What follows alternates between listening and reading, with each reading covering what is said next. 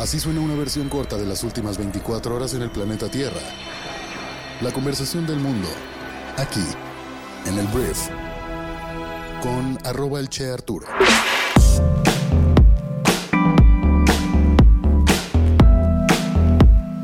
Muy buenos días, bienvenidas, bienvenidos a esto que es el brief para este miércoles 19 de abril. Yo soy Arturo Salazar, soy tu anfitrión y uno de los fundadores de Briefy y en este podcast vas a informarte con un resumen de las noticias que debes conocer el día de hoy para ser una persona bien informada que pueda comunicarse con cualquier persona y de cualquier tema.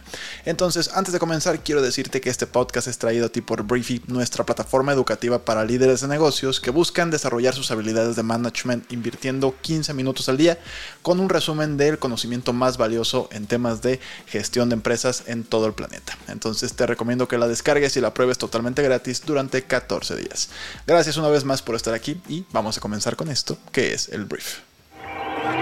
Vamos a arrancar hablando de un tema que pues es yo creo que el tema más importante del día en nuestro país, que tiene que ver con lo que sucedió ayer en la Suprema Corte de Justicia a la hora de que anularon por 8 votos a favor y 3 en contra el hecho de que se haya transferido a la Guardia Nacional a la Secretaría de la Defensa Nacional por violar el artículo 21 de la Constitución.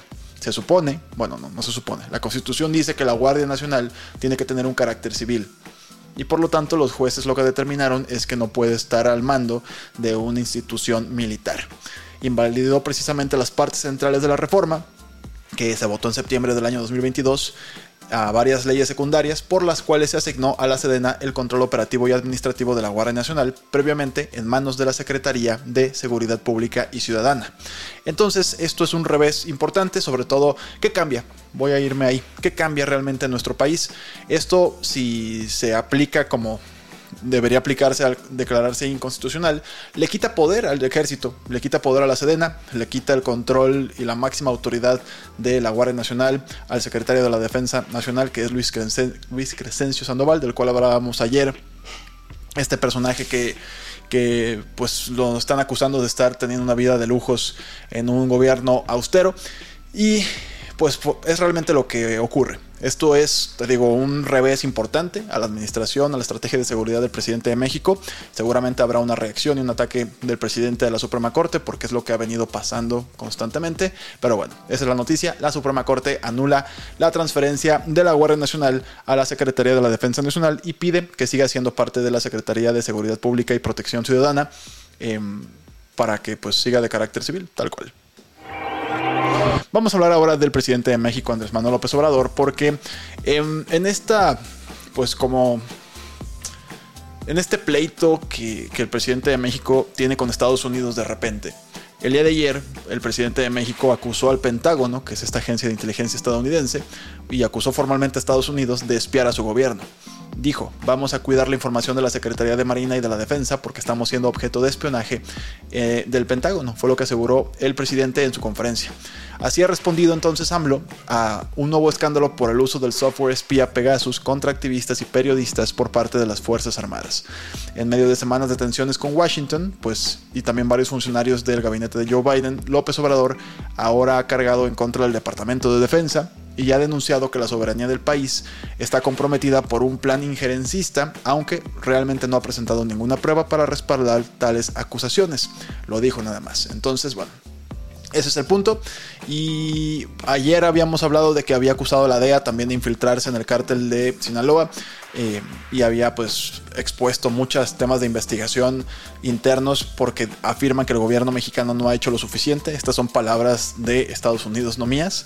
Entonces ahora el presidente dice, ¿sabes qué? Pues vamos en contra del Departamento de Defensa al asegurar que pues están espiándolos a su gobierno, pero al mismo tiempo hay evidencia de que el gobierno mexicano está espiando a, ver a, diferentes activistas en nuestro país, entonces es un poquito morderse la lengua, ¿no? Ahora vamos a hablar de una chef que el día de ayer, bueno, la chef mexicana se llama Elena Regadas, que el día de ayer fue reconocida como la mejor chef del mundo. Ella dirige el restaurante que está ubicado en la Ciudad de México llamado Rosetta, y fue elegida como la mejor chef femenina del año 2023 por el grupo 50 Best, una de las principales listas gastronómicas mundiales, fue lo que informó un comunicado este martes. Entonces, bueno, ella, como te lo mencioné, tiene ahí en la colonia Roma su restaurante. No he tenido la oportunidad de ir, sé que su panadería es muy buena. Entonces, pues felicidades Elena Regadas. Sé que por ahí también tiene algunos... Eh, algunas acusaciones en cuanto al trato a su personal.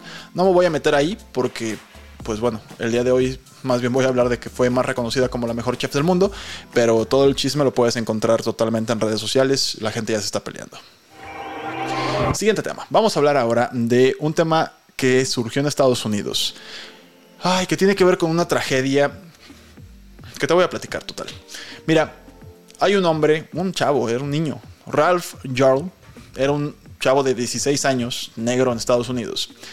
Y su historia y su muerte es que él iba a recoger a sus hermanos, se equivoca de casa, toca en una casa que no era la suya, sale un hombre blanco de 84 años en Missouri y le dispara en la cara, porque pensó que representaba una amenaza para él. Y todavía lo remata. O sea, la historia es de verdad terrible. Ha sido, por supuesto, súper denunciado, súper, o sea, está efervescente una vez más la comunidad afroamericana, minoría y bueno, cualquier persona indignada por este tema. O sea, es horrendo lo que sucedió. Y el hombre de 84 años que precisamente hizo todo esto, se entregó el día de ayer, fue lo que dijeron las, autoridades. Andrew Lester fue liberado, este mismo hombre fue liberado después de pagar el 10% del monto total de la fianza de 200 mil dólares. Y bueno, obviamente el señor Lester es blanco, si supuestamente le disparó a, Ralph, em, pues porque ya lo mencioné, pensó que era una amenaza para él y su familia. Entonces ha sido acusado de agresión en primer grado y acción criminal armada. Obviamente un fiscal dijo que había un componente racial en el tiroteo. Es evidente que hay un componente racial en el tiroteo. Y la verdad esperemos, digo, no, no veo cómo este hombre pueda quedar libre, la verdad. Vamos a hablar de fútbol. Vamos a hablar de cómo ayer que se jugaron cuartos de final de la Champions, partidos de vuelta, el Real Madrid ya se clasifica a las semifinales de la Champions al ganarle dos goles por cero al Chelsea, con esto quedaron 4-0 global. En Londres ganaron ayer y con dos goles de hecho de Rodrigo, puso los dos goles el mismo, el mismo caballero, con esto avanzan como ya lo mencioné a las semifinales de la Champions. Y del otro lado, em, en, unas, en unos cuartos de final italianos, el Milan le ganó un gol por cero al Napoli, del Chucky Lozano, y también los eliminaron de la competición. Una lástima para el Napoli que había tenido o está teniendo una temporada bastante buena. Tuvieron de hecho una fase de grupos perfecta en la Champions. Van a ser campeones de la liga italiana, pero en la Champions se quedaron cortos y pues fueron eliminados por su rival y de hecho campeón actual del fútbol italiano, el Milan. Entonces estos son los dos que cualifican y el día de hoy tenemos más partidos para definir pues quiénes son los cuatro invitados a las semifinales de la Champions. Ahora vamos a hablar de la selección mexicana de fútbol, que de hecho hoy juegan un partido en Estados Unidos en contra de la, perdón, en contra de la selección estadounidense, un partido amistoso. Y hay un grito, bueno, todos conocemos el grito homofóbico que se grita en las tribunas, ¿no? El eh, ajá, ese. Entonces, em, al parecer se reunieron directivos estadounidenses con mexicanos. Y si este grito se llega a dar en la competición del día de hoy, en el partido del día de hoy, la selección mexicana, según los rumores que se están rumoreando, quedaría vetada del territorio estadounidense por dos años.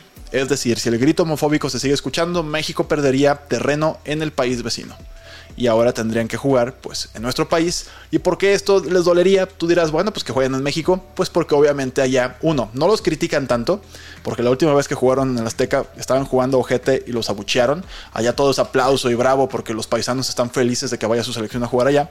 Y en segundo lugar, por supuesto, llenan estadios y cobran dólares. Entonces, pues si estás en Estados Unidos y vas a ir a este partido, pues si gritas esta palabra, podrías no volver a ver a la selección en Estados Unidos en dos años. Voy a hablar del COVID-19 porque dirás, bueno, ¿por qué vamos a hablar del COVID-19? Mira, las cosas que nos dejaron marcados por este virus siguen saliendo. Se siguen saliendo investigaciones que hablan de consecuencias, trastornos alimenticios o enfermedades que fueron provocadas por el COVID o que podrían haber sido provocadas por el COVID. nuevos datos ahora muestran que el 5% de los nuevos casos de diabetes podrían estar relacionados con una infección de COVID-19. Según este nuevo estudio publicado en la revista médica llama Network Open, las personas que fueron hospitalizadas eh, por COVID parecían tener el mayor riesgo de un diagnóstico posterior de diabetes. Te digo, siguen saliendo cosas. El COVID-19 definitivamente fue un antes y un después. Voy a hablar de Chile, el país sudamericano, porque varias instituciones están trabajando juntas para construir lo que llaman el telescopio Magallanes gigante, un instrumento multimillonario que es más poderoso que cualquier telescopio terrestre existente. Se considera, de hecho, el próximo paso importante para capturar imágenes detalladas de planetas lejanos y determinar si la vida fuera de la Tierra podría existir o de hecho ya existe. Este telescopio se está construyendo en el desierto de Atacama, en los altos de los Andes chilenos, porque es uno de los lugares más secos y oscuros del mundo y ofrece algunas de las condiciones de observación de estrellas más exquisitas de la Tierra. Entonces, por estos beneficios, em, viene un telescopio nuevo en el país chileno. Voy a hablar ahora del señor J-Hope, que es uno de los integrantes de BTS. Si no sabes qué es BTS, es una de las boy bands, de, una de las bandas de hombres, de las bandas de chicos más grandes del mundo. Son coreanos ellos, ellos cantan K-pop y se convirtió en el segundo hombre de precisamente BTS en comenzar el servicio militar. Corea del Sur requiere que la mayoría de los hombres sirvan al menos 18 meses en las Fuerzas Armadas, y J-Hope probablemente podría haber evitado unirse gracias a su mega estrellato, pero al igual que Elvis Presley, en Elvis Presley, perdón, aquí me pasé de lanza con mi pronunciación, en 1958, probablemente decidió que esquivar el reclutamiento no lo ganaría o no le ganaría el cariño de sus fanáticos. Entonces decidió ir y sus fans se llaman The Army, irónicamente. Entonces, bueno, 18 meses para J-Hope y se convierte en el segundo miembro de BTS en pasar este año fuera de las cámaras. Y bueno, esto, de hecho, pues todo el mundo se separó, tienen la misma edad y Corea del Sur te lo exige, entonces en teoría todo el mundo va a hacer el servicio militar. Muy bien, ya para terminar, antes de terminar, quiero hacerte mi recomendación del día en Briefing, nuestra aplicación móvil para líderes de negocios, que es un resumen que publicamos el día de hoy, que se llama, el resumen de un libro, perdón, no lo especifiqué, que se llama How I Build This, escrito por el señor Goy Raz. Este hombre de entrada tiene un podcast súper famoso, es uno de los podcasts de negocios más escuchados del mundo, pero después escribió un libro en el cual básicamente te cuenta las historias más innovadoras, las historias más inspiradoras de los mayores emprendedores del mundo. Este libro concentra precisamente esas mejores historias. Y bueno, lo resumimos el día de hoy para que puedas leerlo o escucharlo en 15 minutos. Está disponible en nuestra app para todos nuestros suscriptores. Entonces, espero que te genere mucho valor. Y bueno, muchísimas gracias por haber estado aquí. Esta fue la conversación del mundo para este miércoles. Y nos escuchamos el día de mañana en la siguiente edición de esto que es el brief. Yo soy Arturo. Adiós.